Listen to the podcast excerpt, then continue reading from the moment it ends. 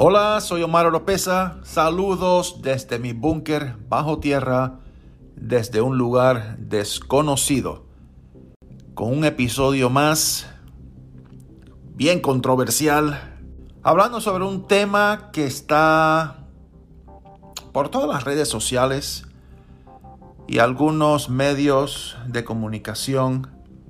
El tema es el gran reinicio en inglés se le dice The Great Reset.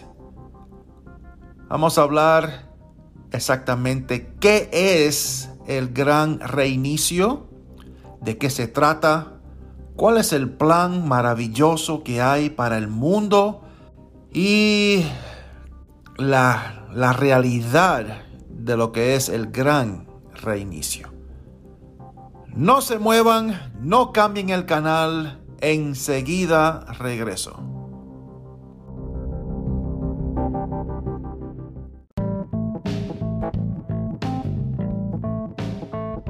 Muchas gracias por escuchar el podcast de Omar Oropesa. No se olviden de seguir a Omar Oropesa en las redes sociales, escuchar su música en las plataformas digitales y ver sus videos en YouTube. Visite el sitio web omaroropesa.org para estar al tanto de todas las novedades.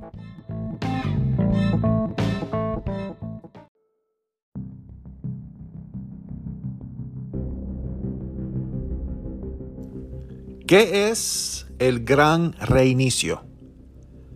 Es una propuesta del Foro Económico Mundial, la FEM, para reconstruir la economía de manera sostenible tras la pandemia del COVID-19. Fue presentado en mayo del 2020 en Davos, Suiza, por el príncipe Carlos de Inglaterra y el director del Foro Económico Mundial, Klaus Schwab. Se utilizará para traer cambios socialistas, medioambientales y lo que hace muchos años atrás llamábamos la nueva orden mundial. Es un nuevo contrato social que busca crear una identificación electrónica relacionada a las cuentas bancarias y registros de salud de cada persona, sino también una identificación de crédito social que dictará cada faceta de sus vidas. Aunque la pandemia del COVID-19 se utiliza para justificar el gran reinicio, su propósito ni siquiera está relacionado con la salud, sino con un plan a largo plazo para monitorear y controlar el mundo a través de la vigilancia digital. O sea, el mundo se reestablecerá para depender de la tecnocracia digital dirigida por elitistas autoproclamados, como por ejemplo Bill Gates. ¿Cuántas veces no hemos escuchado Bill Gates en estos últimos tiempos? Surgió el COVID-19 y vemos a Bill Gates en todas partes. Bill Gates tiene mucho que ver con la computadora, con Microsoft. Así es como él se hizo un billonario a través de Microsoft. ¿Qué tiene que ver Bill Gates con el COVID-19? Es que hay una agenda escondida detrás del telón. Y muchas veces en plena vista. Es una toma de poder muy grande y involucra la reestructuración de las clases sociales para desmantelar la democracia, borrar las fronteras nacionales y gobernar a las comunidades a distancia por parte de un grupo de líderes autoproclamados. Lo que en el pasado se conocía como la nueva orden mundial hoy en día se conoce como el gran reinicio. Esto no es una teoría de conspiración, esto es la realidad. Está sucediendo en este mismo momento. Y necesitamos saber cómo combatirlo antes de que sea demasiado tarde. En última instancia, es una agenda tecnocrática que busca integrar a la humanidad en un sistema de vigilancia supervisado por inteligencia artificial. Aunque el plan es marcar el comienzo de una distopía impulsada por la tecnología sin control democrático, se supone que este plan es una manera de regresar la armonía con la naturaleza. Ahora, ¿qué es tecnocracia? La tecnocracia es un sistema económico para asignar recursos que gira en torno a la tecnología, en especial la inteligencia artificial, la vigilancia digital, la recopilación de macrodatos y la digitalización de la industria y el gobierno, lo que a su vez permite automatizar la ingeniería social y el gobierno social y elimina la necesidad de una democracia. Ahora, la pandemia solo se está utilizando para cubrir una agenda elitista y globalista que se ha planeado durante décadas. Una globalización acelerada. Como señaló Schwab en el libro de políticas, COVID-19, el gran reinicio. Si ninguna potencia puede imponer el orden nuestro mundo sufrirá una falta de orden global, a menos que las naciones y las organizaciones internacionales puedan encontrar soluciones para colaborar mejor a nivel global. Corremos el riesgo de entrar en una era de entropía, en la que la fragmentación, la ira y el provincianismo definirán cada vez más nuestro panorama, al hacerlo menos inteligible y más desordenado. Es decir, no hay lugar para el orden social que surge de manera espontánea y cuando las personas pueden interactuar de manera libre.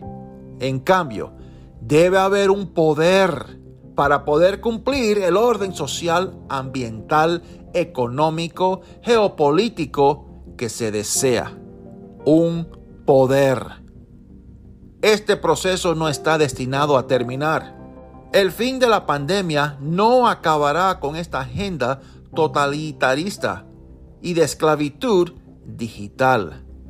El plan no es restablecer el mundo a un estado que nos permitirá comenzar de nuevo con un medio ambiente más limpio y mejores estructuras sociales. El plan es eludir, escuchen bien, la democracia y establecer el totalitarismo global en manos de unos pocos.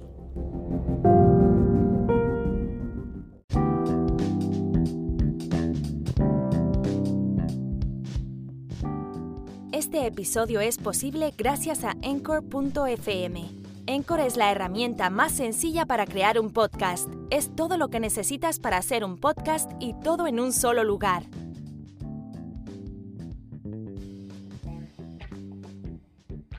Si le gusta este podcast, usted nos puede apoyar compartiéndolo y a través de donaciones presionando el link en la descripción. Será de mucha bendición.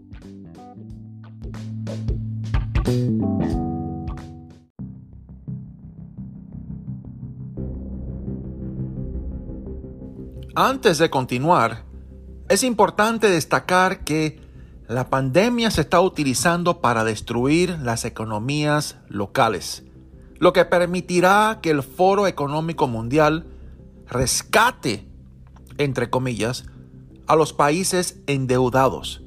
Sin embargo, el precio de esta supuesta salvación es la libertad. El Foro Económico Mundial a través de estas medidas podrá controlar a la mayoría de los países del mundo y una parte del plan tecnocrático es eliminar las fronteras nacionales y el nacionalismo. Un término relacionado con el gran reinicio es la cuarta revolución industrial. Esto se refiere a la fusión de sistemas digitales, físicos y biológicos. Como señaló Schwab, en su libro. No cambia lo que estamos haciendo, pero nos cambia a nosotros. buscan crear un nuevo sistema económico construido alrededor de la fusión del cuerpo y la mente con las máquinas y la inteligencia artificial. Es decir, la tecnocracia, un sistema económico con base en recursos centralizados por una élite tecnocrática que tiene el conocimiento para programar los sistemas informáticos, dictará la vida de todos. Y por supuesto, se promociona como un medio para aprovechar y elevar el potencial humano, cuando en realidad hará todo lo contrario. En última instancia, no solo están tratando de cambiar la definición de lo que significa ser un humano, sino que están conspirando para alterar a la humanidad a través de la tecnología. La cuarta revolución industrial no es más que un cambio de imagen de la tecnocracia, fusionada con un movimiento transhumanista. Schwab nos asegura que las tecnologías de macrodatos ofrecerán formas innovadoras de servir a los ciudadanos y clientes y tendremos que dejar de oponernos a que las empresas se beneficien de aprovechar y vender información sobre todos los aspectos de nuestras vidas será importante establecer confianza en los datos y algoritmos utilizados para tomar decisiones, lo que resume la visión del gobierno.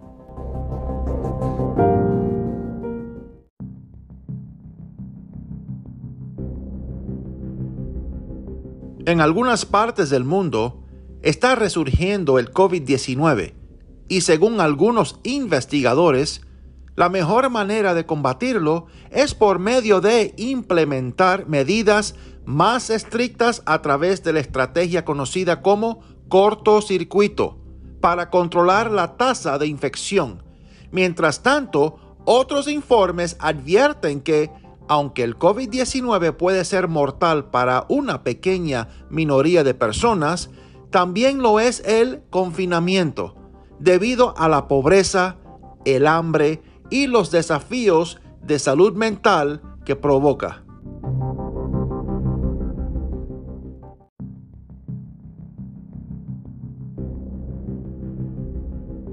El coronavirus es un fraude. Una red internacional de expertos legales y profesionales de la salud se está preparando para iniciar la demanda colectiva más grande de toda la historia contra todos los responsables de las medidas globales, desde los responsables políticos locales hasta la Organización Mundial de la Salud. La pandemia de COVID-19 es quizás el mayor crimen contra la humanidad jamás cometido.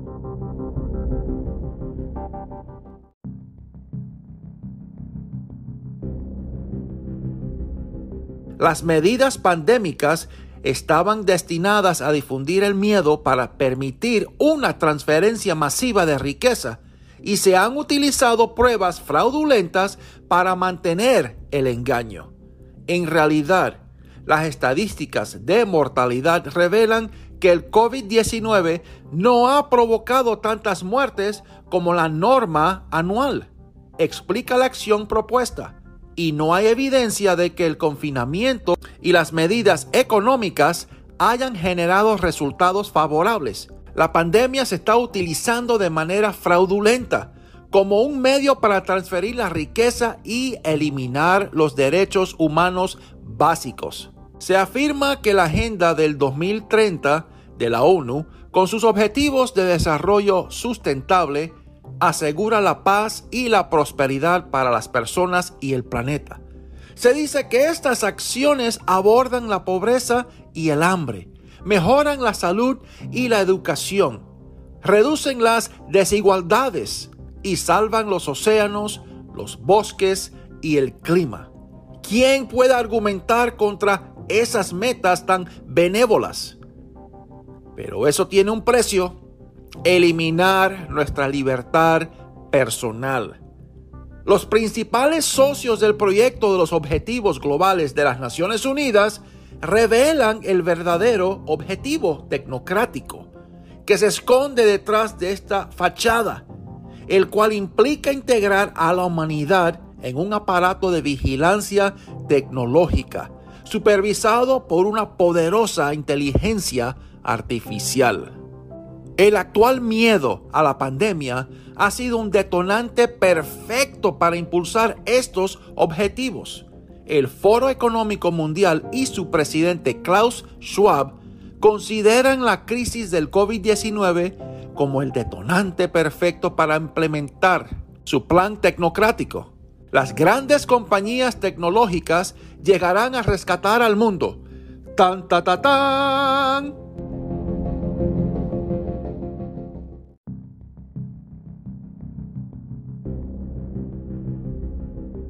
Esto se integrará en la agenda del G20 y de la Unión Europea, de una manera no democrática, sino ningún debate público o investigación, al ser renombrada como el Gran Pacto Verde. En inglés es The New Green Deal.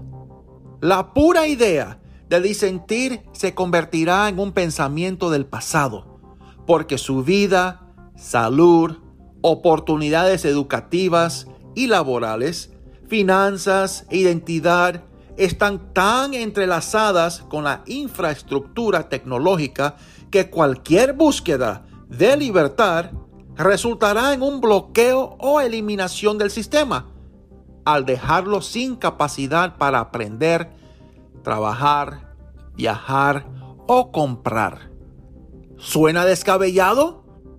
Eso yo lo leí en el libro de Apocalipsis, en la Biblia. Pero cuando sigue el plan tecnocrático hasta el final, esto es lo que obtiene. Las señales de advertencia están a nuestro alrededor. Si estamos dispuestos a observarlas por lo que realmente son. La única pregunta ahora es si suficientes personas están dispuestas a resistirse para marcar la diferencia.